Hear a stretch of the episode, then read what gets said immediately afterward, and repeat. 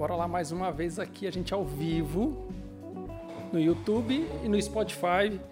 Hoje estamos com dois convidados especiais aqui que quase não vê na jurídica, então tem que aproveitar aqui. Pegaram a gente a laço aqui. Aqui passou, bobeou, vem, vem pra cá.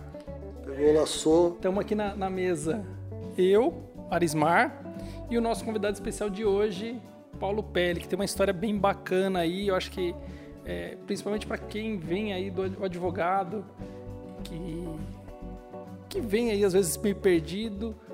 Conta um pouco da sua história, Paulo. Assim, só uma introdução para o pessoal saber quem é você, de onde você vem. É. Uma breve história, porque assim, o pessoal do, do, do Black que já conheceu a sua história. É verdade, já estivemos juntos. Bom, primeiro, boa tarde, obrigado aí pelo convite, por estar aqui. É, obrigado a Desmar, meu velho companheiro de longas batalhas. É, nos formamos juntos, o que para mim é uma grande honra e uma alegria de ver a trajetória dele e de vocês, que depois vim conhecer você, Anderson.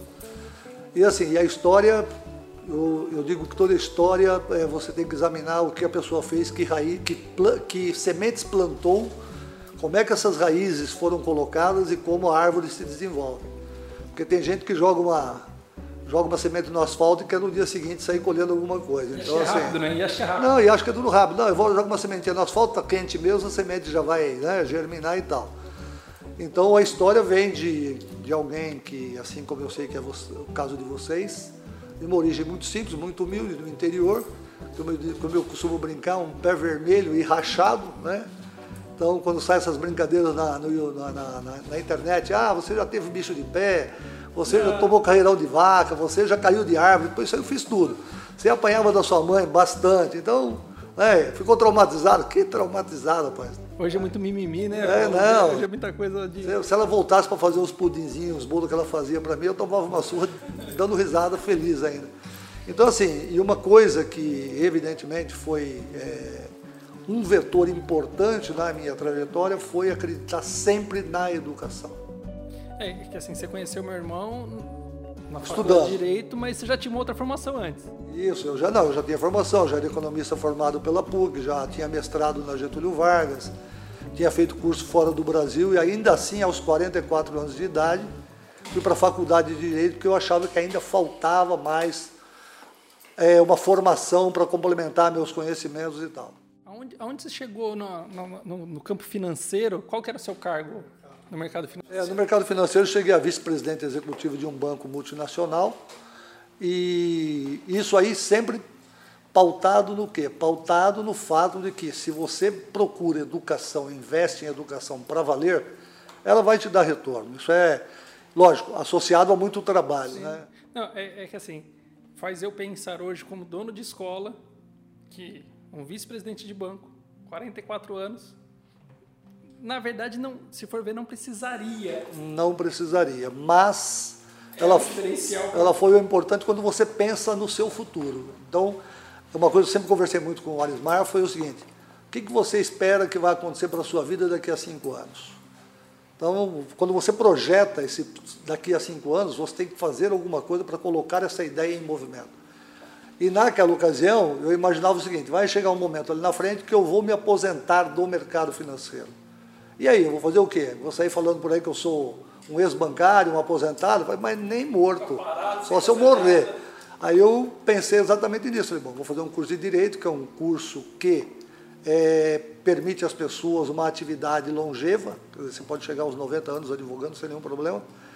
E aí eu pensei nisso, investi nisso e falei, bom, então vou fazer uma formação em Direito e foi aí que eu tive a imensa alegria de conhecer essa figura notável aqui, né? 94, e depois conhecer 20, vocês. 26 anos. Faz 26 anos, meu amigo. 26 anos que a gente entrou na faculdade. Mas isso tudo veio só é, reafirmar para mim a minha crença em educação.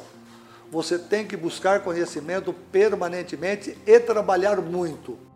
É, hoje, assim, eu não sei se como você acompanha mais a parte financeira, isso eu sei, porque a gente sempre bate um papo, sempre você está falando do, do que está acontecendo, às vezes até antevendo o que vai acontecer.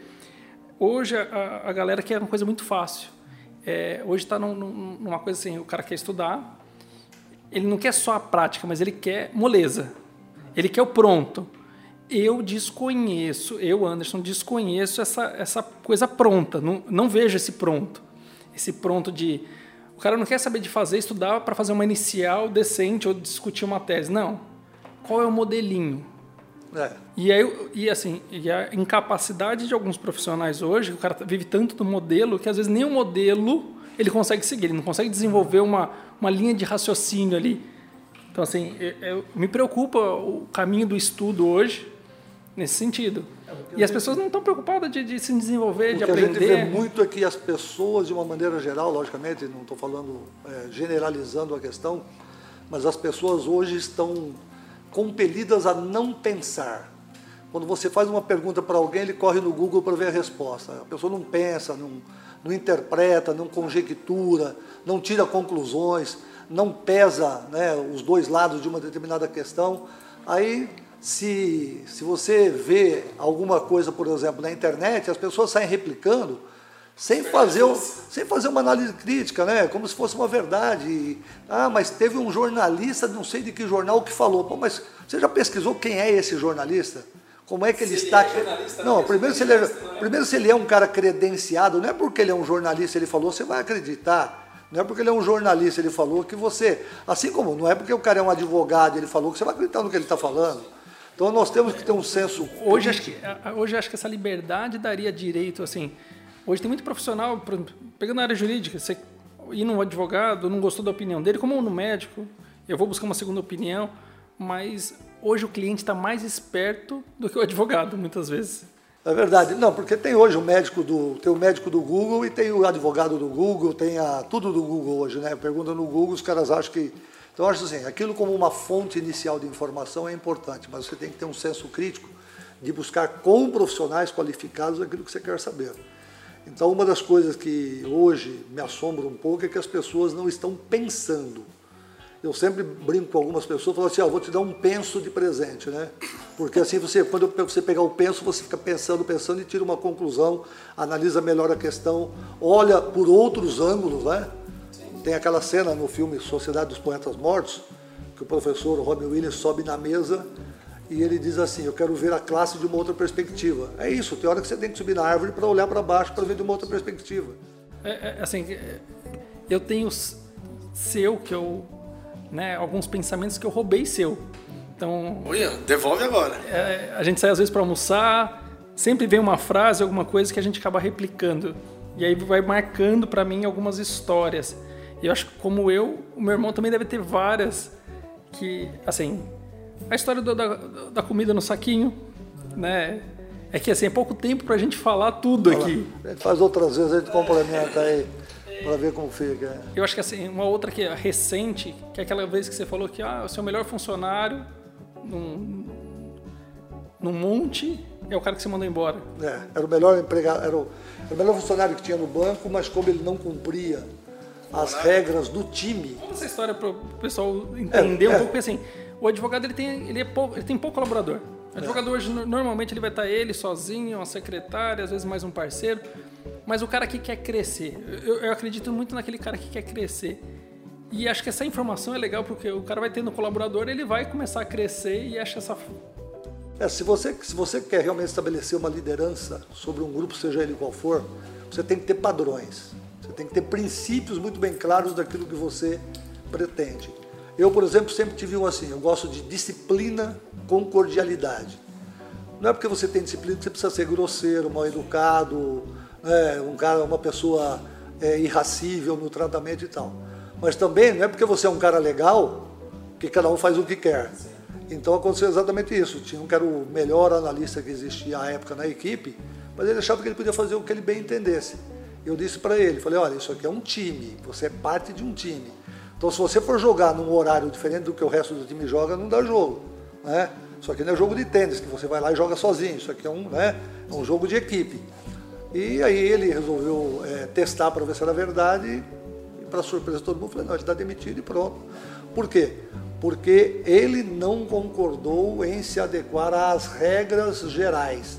Por quê? Porque se você deixa que as pessoas, cada um faça do seu jeito, você tem um, o princípio da anarquia.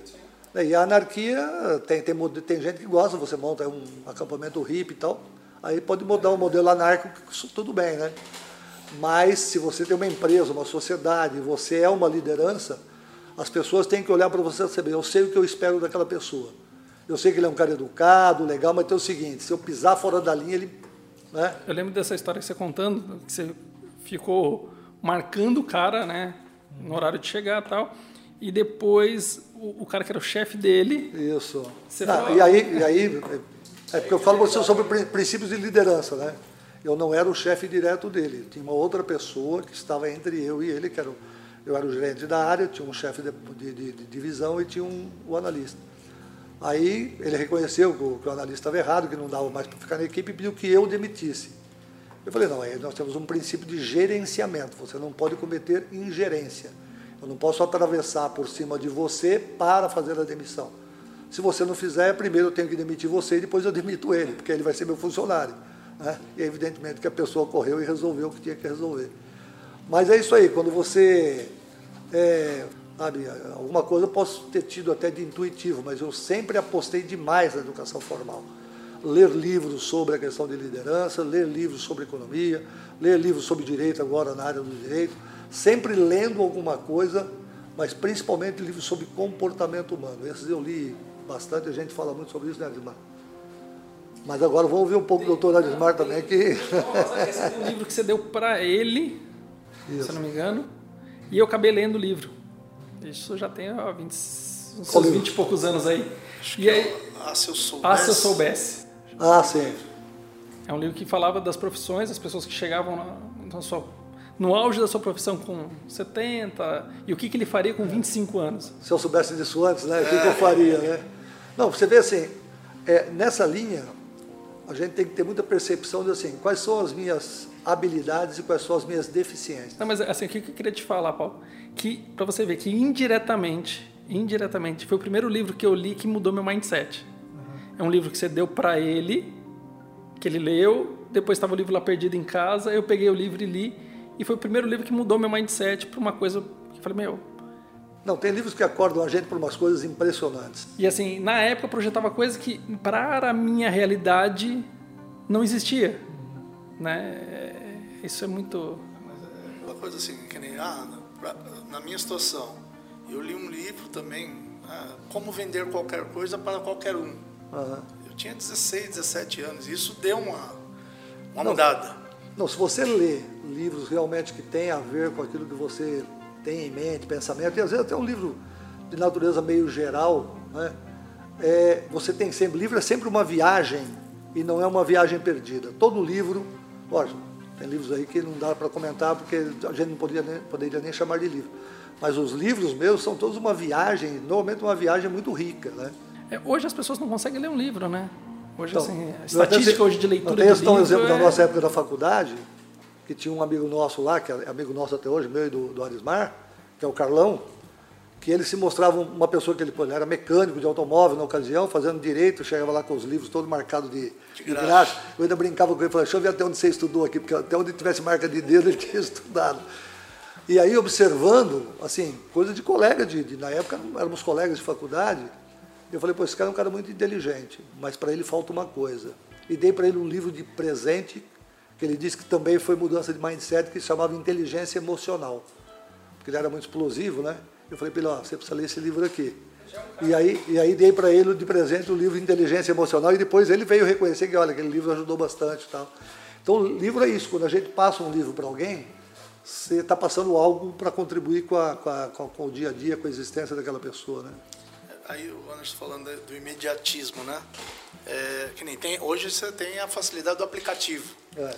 Aí eu estava vendo, tem um aplicativo 12 minutos. Então ele pega o Poder do Hábito, que é um livro grosso, e ele faz um resumo. Só que o problema é, na minha visão, quem está resumindo. É. Porque quem resume, resume na visão dele, dele é e não do autor do livro. E as, pessoas, e as pessoas tiram muito textos do contexto. E quando você tira um texto de dentro do contexto, você muda tudo. Eu estava usando muito o 12 minutos, porque assim, aí no trânsito você acaba ganhando tempo. E aí, a hora que me interessava o livro, eu acabava lendo. Só que eu acabei percebendo que teve livro que era interessante, e justamente por causa disso, por causa dessa leitura meio tendenciosa da pessoa que está... Que está traduzindo, tá traduzindo, que está resumindo. E aí eu fui para um outro aplicativo, que é o Story, Storytelling, não, Story alguma coisa, que é a leitura do livro. Então é o audiobook da leitura do, do livro de, original. original. Então assim, é, por exemplo, eu estava ouvindo o Mais Esperto que o Diabo, do Napoleão Hill. São seis horas de gravação, que é o tempo que você levaria para ler o livro numa leitura numa leitura mais corridinha, seis horas. Mas é a leitura do livro. Então você está no trânsito, pô, é, em uma semana, você pegar aí meia hora de trânsito, você, você, leu, você ouviu um livro, que já é alguma coisa. Não é a mesma coisa que a leitura. Porque na hora que você está ouvindo, na hora que você está ouvindo, você absorve, mas você está prestando atenção no farol, no telefone também está tocando. Então tem essas essas coisas então, da. Você falou sobre mind, mudanças de mindset por conta de livros. Então, os dois primeiros livros que eu me lembro assim, de ter feito uma mudança grande foi um que era Como Fazer Amigos e Influenciar Pessoas, do Dale Carnegie, aquele escritor americano, o pai. o pai da matéria sobre esse assunto, e aquele O Poder do Pensamento Positivo, do Joseph Murphy. Então, foram dois livros que lá atrás, na minha infância, pé, pé rachado e pé vermelho. Mas na verdade são livros que até hoje são contemporâneos. Vê, até, eu hoje, que, até hoje eles têm é, sua serventia. É. Como Fazer Amigos Influenciar a Pessoa é, é o livro ainda que ainda está nos best-sellers. Tem, tem que ser um livro de cabeceira. Esse é um livro que vira aí manual de muita gente. Muita gente que fala aí no, vamos falar assim, os grandes players que, que falam no mercado, que vai falar para para grande número de pessoas, ele tem esse livro como uma bíblia. E tem um que não ficou tão famoso que é dele também, do Dale Carnegie, que é o Como Evitar Preocupações e Começar a Viver. Esse livro me ajudou muito, me ajudou muito a não introjetar... Anotar, para... Pra... É, me ajudou muito a não, intro, a não introjetar os problemas. Porque ele diz assim, meu, se você for só ficar comendo problema, comendo problema, você não vive. Então, você tem um problema, deixa ele fora de você, olha ele de cima, que fica melhor até para você enxergar o problema, e continua vivendo. Né? Que ele diz assim, como evitar preocupações e começar a viver. Porque se você for se deixar dominar só pelas preocupações, pô, você pula daqui de cima. Porque, pô, o que tem de preocupação é um monte agora. Você não levanta da cama. Você não levanta da cama, então... Eu acho engraçado assim, quem não tem dinheiro, o cara que não tem dinheiro, ele, ele, ele morre de preocupação de como vai pagar a conta amanhã. O cara que tem um pouco mais de dinheiro, ele morre de preocupação se a bolsa vai cair ou não. É. E, e, e, assim, cada um com as suas preocupações. Sim, né? é, é, isso que eu estou falando. Todo mundo tem o seu grau de preocupação, não importa a, a, classe social da pessoa. Não tem tanto. É porque tem gente que acha assim: ah, o cara tem um bilhão, se ele perder 300 milhões não é nada. Vai lá conversar com ele. ele vai estar mais nervoso que o cara que tinha 100 perdeu 30 e está com 70, entendeu? Foi, foi, a questão, acho que o Jeff Bezos, que, é? da Amazon, que perdeu um, uma, porrada aí esse tempo é. atrás ele não deve ter ficado muito feliz, não. Não, e a, e a, outra coisa, Anderson, que acho que é o mais importante, assim, na minha visão, é você saber como você vai realmente tirar proveito e vivenciar as suas conquistas. Porque tem pessoas que jogam fora as conquistas que têm, ou por não evoluírem para poder acompanhar o processo de crescimento, evoluir do ponto de vista espiritual, do ponto de vista material, do ponto de vista educacional, do ponto de vista de educação não só formal, mas educação social. Né? Você vê pessoas que às vezes falam, nossa, aquele cara cresceu tanto, você vai conversar com o cara, a educação social dele. O nível de sociabilidade dele não mudou nada, o cara não evoluiu nada. É. A gente está na Terra para evoluir, né? Está na Terra para evoluir. Né? Tinha um amigo que sempre falava assim, né? Ele falava para mim, é, style you got or haven't got. Né? Estilo você tem ou você não tem. Então, se você não tem, você tem que criar um estilo. E esse estilo tem que acompanhar o seu crescimento. Né? Você não pode, vai, eu sou o titular da jurídica e nós fomos nós voltemos, né? Ah, mas você ficou sofisticado no jeito de falar. Não, você agora está num processo de educação. Você tem que, você tem que subir na escada e trazer tudo junto. Né? Dentro de um contexto, no, a princípio até é legal. É. Você está fazendo um, o que a gente chama de personagem, né? Você é uma pessoa que ali conecta, mas se você não tiver nessa, nessa fala um conteúdo para trazer para que a pessoa te acompanhe, tá cresça tá no, com você. Se você está no ambiente pessoal, particular, de família e tal, assim, o, o, o, comportamento, o comportamento sinestésico até é bom. Se o cara é simples, você está simples junto e tal. Até o Agora, mano, o falar mano, tio, tá, vale a pena. Agora, num ambiente, por exemplo, profissional, você, você é um personagem. E você tem que incorporar bem esse personagem. Se você é o professor, você é o titular, o cara tem que olhar e tem que falar, pô, aquele cara é o professor, o cara tem que te admirar. Eu te pergunto, Você que chegou na posição de vice-presidente de banco. Uhum. Você podia andar de chinelo lá? Não, muito pelo contrário, né? Você tinha, Por mais que você quisesse. Você, você, tem toda uma, você tem toda uma dramaturgia organizacional a ser cumprida. Você não pode chegar e ficar brincando com todo mundo. Tratar bem é diferente. Mas você não pode entrar no campo da intimidade da pessoa poder chegar e falar qualquer coisa para você, porque, porque, tem uma, porque tem uma hierarquia a ser cumprida. E nas organizações, por mais simples, assim, por mais descontraídos que sejam os ambientes, principalmente os ambientes de tecnologia hoje, mas ainda assim o cara quando passa fala, meu, aquele lá é o líder, aquele cara é o capitão do navio. Eu, né? eu não sei se você viu esse movimento, é, a, o Vale do Silício trouxe muita informalidade. É. Para a pessoa trabalhar de bermuda, camiseta, Chinelo. chinelão. E ok, né? eu acho que tem ok. A China, no movimento contrário, começou a obrigar as pessoas a estarem de terno. Mesmo o pessoal da tecnologia, mesmo o pessoal da jornalismo, assim, que nem o Daniel, que é meio riponga e tal. E para ter uma reunião com o chinês, tem que estar de terno. E aí começou agora o um movimento contrário de novo, a volta do terno. Porque é. o chinês meio que está comandando o planeta. Eles vão dominar o mundo. É ou por tecnologia, ou por mão de obra. Ou pela quantidade de gente que pela tem. Pela quantidade de gente que tem, que tem muita. É. Mas voltou para o ambiente de reunião o terno. É porque eles são mais formais, né? é, o japonês, vai numa, reunião, vai numa reunião com o japonês e pega um cartão e estende para ele com a mão esquerda. Ele, tá ele, ele, não tira nem a mão de trás. Do jeito que ele está com a mão assim para trás, assim, ele nem mexe, ele nem se mexe. Entregar com tem, as duas mãos. Tem toda, tem toda uma, uma, uma, uma hierarquia nas, na, na, nas relações que tem que ser respeitada, porque senão vira baderna. Quer dizer, ah, eu, eu tenho minha porta aberta, eu sou uma pessoa que deixa o trânsito livre. Mas não pode toda hora alguém entrar e chutando a porta e falando o que quer é sobre assuntos que não têm importância.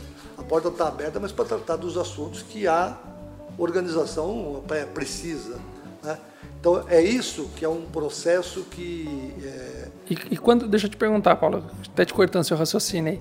Quando você sai do uma vice-presidente, monta o escritório. Do mundo corporativo. Do mundo corporativo e, e, e montou seu escritório.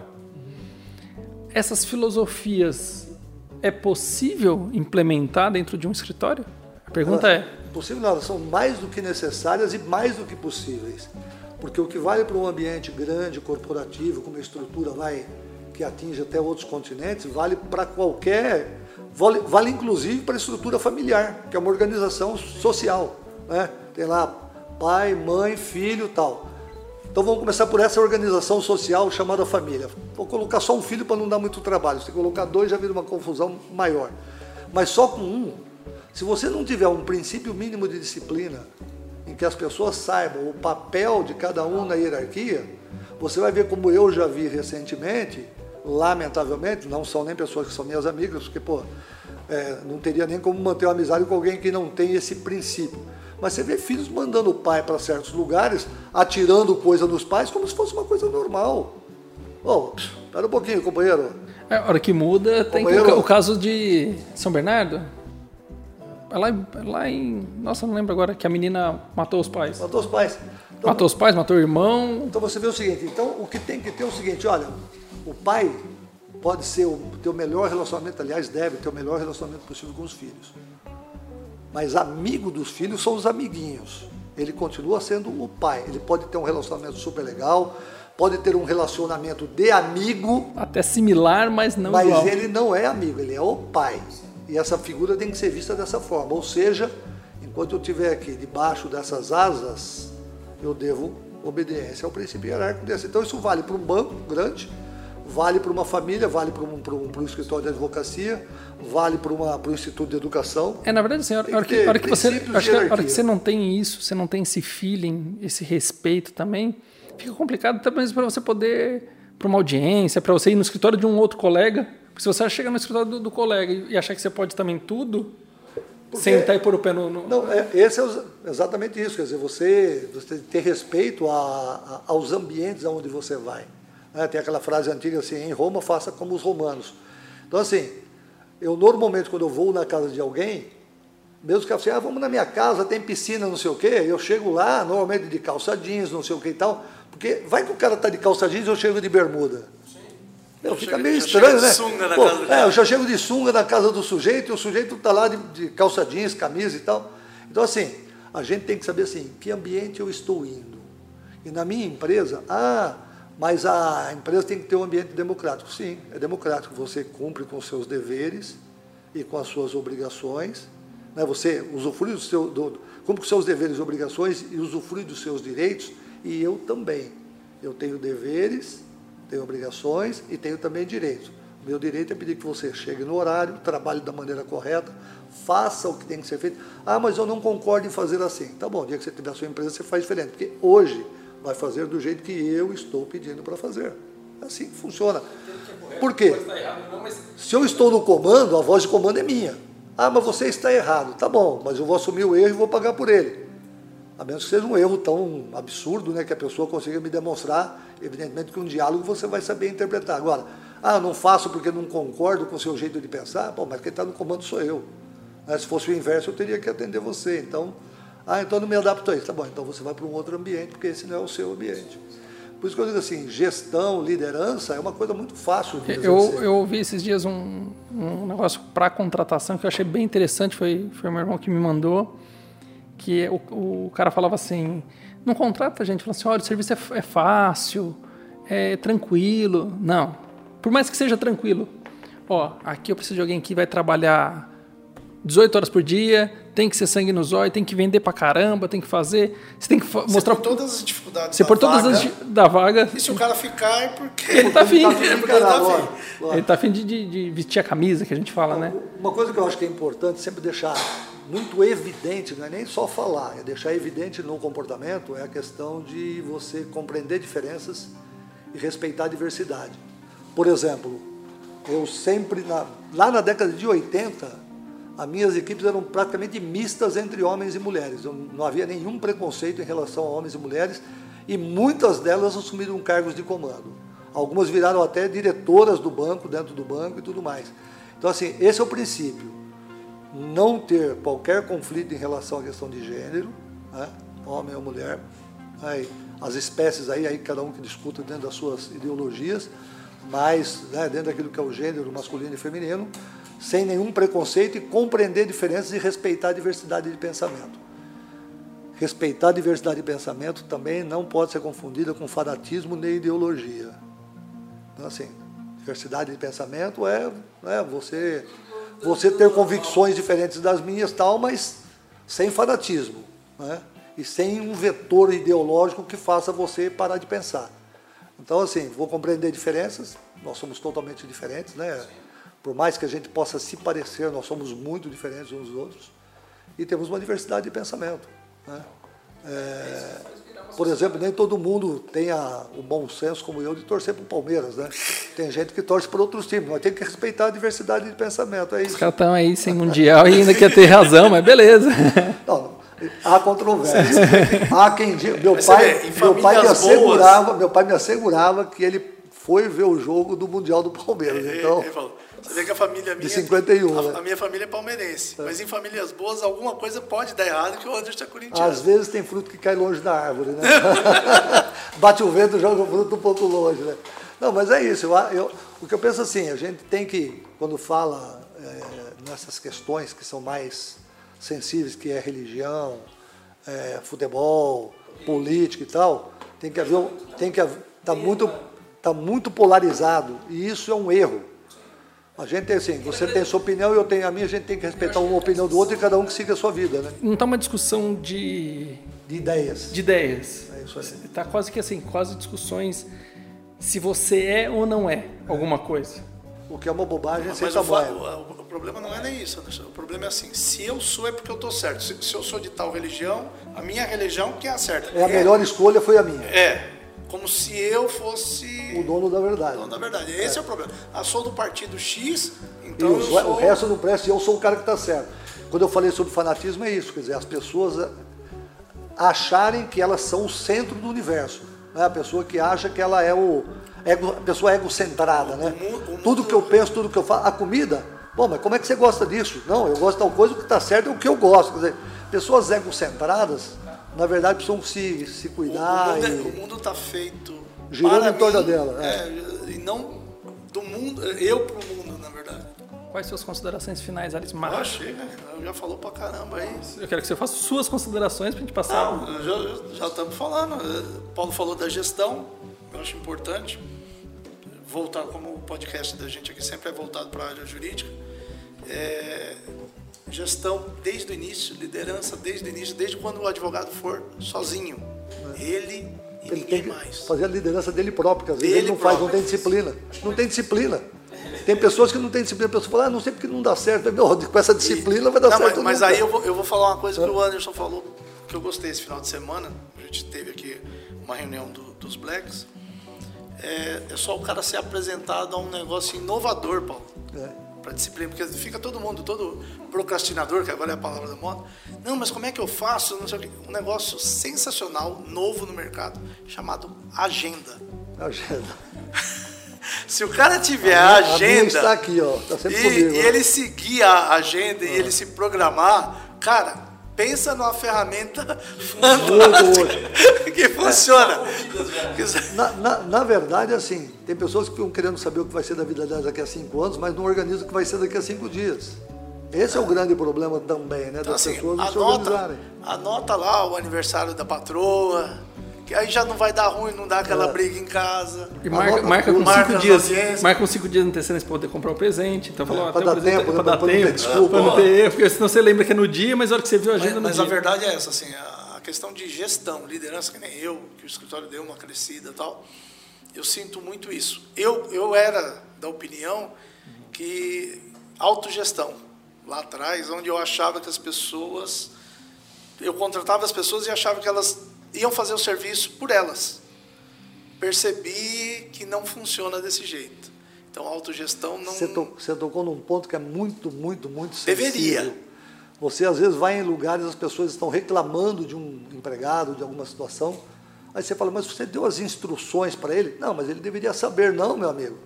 Se você é o gestor, você tem que, a pessoa tem que saber o que você espera do comportamento dela e qual é o resultado que você espera do trabalho dela.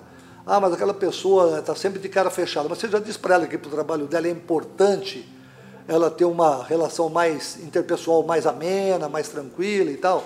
Ah, não. Então, então a coisa que você mais vê hoje, principalmente em serviços, é o mau gerenciamento das pessoas não prepararem, não treinar. Por isso que eu falo assim, educação formal e treinamento, para mim é a chave de grande parte dos problemas que a gente encontra hoje. Se você vai se eu não disser para ele o que eu espero dele, e eu vou achar que, como ele tem uma boa formação, ele vai fazer o que eu espero, ele pode estar tá também olhando para mim, achando, ah, acho que o que ele espera de mim é isso, vai ver, não é nenhum dos dois está certo. Nem ele fez o que eu esperava, nem o que ele fez era o que eu esperava. Né? Então, o melhor que você faz é dizer. Não é nem o que ele poderia entregar, porque às vezes a pessoa também pode entregar muito mais, mas você não fala para ela, olha, isso aqui pode ser mais. Ele fala, não, isso aqui está entregando, estou entregando o básico, tá bom. É, é, então, é normal. Como, como, considerações finais, eu diria, eu diria o seguinte, né? Tem muita gente que reclama e às vezes não sabe nem do que está reclamando. Fica repetindo, dando eco para mensagens negativas. A pessoa não vai, não para, não faz uma análise. E aí às vezes tem alguém que fala assim, ah, porque fulano falou. Eu falei, mas você já foi ver quem é o fulano? É que nem eu pego aí, tem um portal de notícias aí, né? Que quando você vai ver as mais lidas, você fala, meu Deus, só as mais lidas são sempre as porcarias que estão lá publicadas, né? E aí você fala assim, ah, mas você viu que tá, estava lá naquele portal de notícias uma notícia sobre isso, falei assim, mas você viu quem foi que escreveu? Quais são as credenciais dessa pessoa? Repara que às vezes isso aí é para gerar tráfego, porque é. a hora que você olha em cima ou embaixo da notícia, eu não lembro, Daniel que, que lembra bem, vem escrito anúncio. É, é uma notícia. Da mas exame, ela, da veja. ela é uma notícia fake, uhum. porque às vezes não, não, é fake que ela não, foi criada, não é, foi criada. Foi criada, criada, não é uma notícia. Olha, os 15, os 15, eh, as 15 pessoas mais feias do mundo, um exemplo. Aí, olha, é, aparece muito assim. Esse, você não sabia como está o estado dessa, desse ator X que foi galã na década não. de 80, como ele está hoje. Aí as pessoas clicam para fazer uma captura da lead. É. Isso é não, um pouco não, demais, mas assim, não, você vê assim. Mas não tem notícia. A hora que a pessoa a lê. Fulana ali... falou que o outro que está no programa tal, não sei o quê. Ah, não sei quem tirou uma foto na frente do espelho. Meu, mas qual a importância disso como notícia? Nada. Então, e aí, aí, aí esse mesmo jornalista que publica uma bobagem dessa, solta lá uma matéria dizendo assim, olha, porque eu não sei quem do governo, eu não sei quem contra o governo e tal, E as pessoas falam, você viu o que o cara falou? Eu falei, mas, mas quem é o cara que falou? Hã? Não, quem é o cara que falou? Que importância tem o cara que falou? Porque tem muito cara bom falando Porque se eu for que ninguém falar, dá ouvido. Se eu for falar de culinária, por exemplo, você vai falar assim, nossa, o Paulo falou que tal alimento não é bom, tal, mas qual é a minha formação para falar sobre alimentos? Ah, mas o Paulo falou que comer tal comida não é bom. Se você acreditar nisso, meu, e tem gente que acredita em pessoas que não entendem nada de uma coisa ou de outra, ou de política, ou seja lá o quê, ou de sociologia, ou de qualquer coisa, e fica repercutindo o que essa pessoa falou. E, e aí, e aí me Assim, lembro Paulo, que, eu, que isso eu já você tá contei. É só uma, uma- um adendo. Muitas vezes o cara fala assim, não, porque um estudo lá da Universidade de Sunset, não sei onde fica a Universidade de Sunset. É, não sabe ninguém Porque ninguém vai né? checar. Não. Ninguém checa. Ah, lá na, não sei, no estado, não sei de onde. Tem um vídeo do Lula que ele fala porque tinha 20 milhões de crianças na rua. E ele depois mesmo fala que mentia. Depois ele fala que mentira. tinha- se tivesse 20 milhões de crianças na rua, então o É, ele problema fala assim, ninguém checa nada, né? É que nem hoje, às vezes fica assim, ah, porque a professora não sei da onde, lá da faculdade, não sei das quantas, lá do exterior, está dizendo que o governo está isso, aquilo, então que o ex é, é- é legal. Não, mas quem é essa pessoa? É uma pessoa num universo de milhões que de repente tem uma visão ideológica das coisas muito particular e que vai achar que legal matar criança, por exemplo, apoia o genocida do, do, do Maduro, por exemplo. Não tem gente aqui no Brasil que se diz equilibrada e que é candidata até algumas coisas por aí e que apoia o Maduro, que é um genocida clássico, né? Destruiu o país aí do lado. Então, por isso que eu falo assim, a gente tem que tomar muito cuidado sobre aquilo que houve e quem foi que disse. Eu já contei uma vez que teve uma brincadeira que eu estava jogando futebol e aí eu estava lá, estava até jogando bem, fiz uma meia dúzia de gols e tal, mas perdi uns dois ou três que talvez devesse ter feito também, né? E aí tinha um cara do lado de fora, e toda vez que eu, quando eu acertava ele não falava nada, mas quando eu errava ele, oh, eu ficava lá mexendo as paciências. Aí quando eu saio no portão, quando terminou o jogo, ele chega para mim e fala assim, pô meu, e olha que eu tinha feito um monte de gol, eu falei, pô meu, como você é grosso, hein? Eu peguei, chamei ele bem perto e falei, vem cá, o que o faz pensar que aquilo que você pensa tem alguma importância para mim? E o cara parou. Falou assim, o que você pensa não tem nenhuma importância para mim, então não perca seu tempo. Cara, o cara quase caiu sentado. Mas é isso, então tem certas coisas que as pessoas dizem, porque dependendo de quem diz, pô, se tivesse lá um jogador, um treinador, um olheiro, eu ia falar, pô, minha carreira vai perder as, as perspectivas, né? a- a única pô, pessoa- vamos, Se fosse, se fosse viver de futebol, se fosse viver de futebol, eu já não tinha mais nem idade para isso, pessoa né? que fala alguma coisa que eu acredito é minha mãe falando que eu sou bonita, entendeu? essa, essa eu tenho certeza que ela estava falando a verdade. Então é isso. Então, mas, a, mas é isso. A gente tem que, primeiro, parar de reclamar. Segundo, Não se vitimizar. se, não se vitimizar, porque tem muita gente se vitimizando por aí. E é o seguinte: as coisas não estão boas segundo a sua ótica. O que você está fazendo para melhorar? Você está colocando uma hora a mais de trabalho, uma hora a mais de estudo, uma hora a mais de, de leitura. O que, que você está fazendo? Uma hora a mais para. Às vezes é para a família. Ah, minha, minha relação familiar não está boa. O que você está fazendo em favor da sua relação familiar? Boa. Acho É que fica, fica a, a Fica aí a mensagem, mensagem, da- é. O de que hoje. você está fazendo? Porque é fácil reclamar. O que você está fazendo para parar de melhorar, Para melhorar, para parar Para de melhorar, para parar. de- Não, e para melhorar, porque assim, a minha relação familiar, você bem lembrou isso. Minha relação familiar não está boa. Pô, mas vê, vê onde você está cometendo erro, se o erro é seu, inclusive, se não for também, tenta verificar como é que conserta o restante. Mas o que você está fazendo para que essa relação melhore? É isso. Simplesinho assim. Paulo, Muito Arismar, muito obrigado. Paulo, obrigado, obrigado. pela oportunidade. Vamos ver se a gente marca um outro dia para contar a história. História, Laça. Vem- história vem tem pra muito reunião, aqui. Os caras laçam a gente. E aí, quem sabe, às vezes vem alguma coisa aí do Paulo aí, aguardem. Acompanhe a gente lá no, no canal do YouTube, no canal do Spotify, que vai sempre ter conteúdo para vocês. Braço. Um abraço.